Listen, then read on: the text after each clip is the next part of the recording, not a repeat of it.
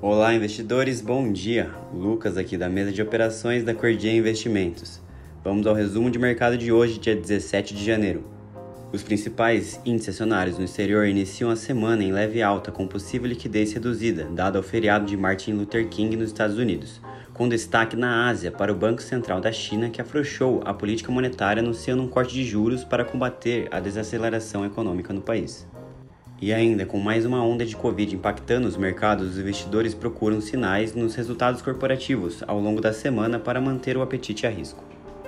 O S&P 500 futuro opera em alta de 0,2%, o principal índice europeu avança 0,7% agora pela manhã, o índice de Japão acompanhou o otimismo com alta de 0,7% também, e o índice de Xangai na China subiu 0,8%.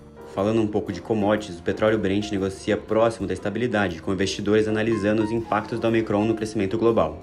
O minério de ferro cai 1,84% na China, reduzindo um pouco aquela aceleração do começo do ano, e Bitcoin recua 0,5% no momento, sendo negociado na faixa dos 42.700 dólares já que no cenário interno, dados da atividade econômica divulgados pela manhã devem ditar os ritmos dos negócios, com a sequência positiva de dados de varejo e serviços da última semana que elevam a expectativa dos investidores e a atenção na proximidade na temporada de balanços do quarto trimestre de 2021.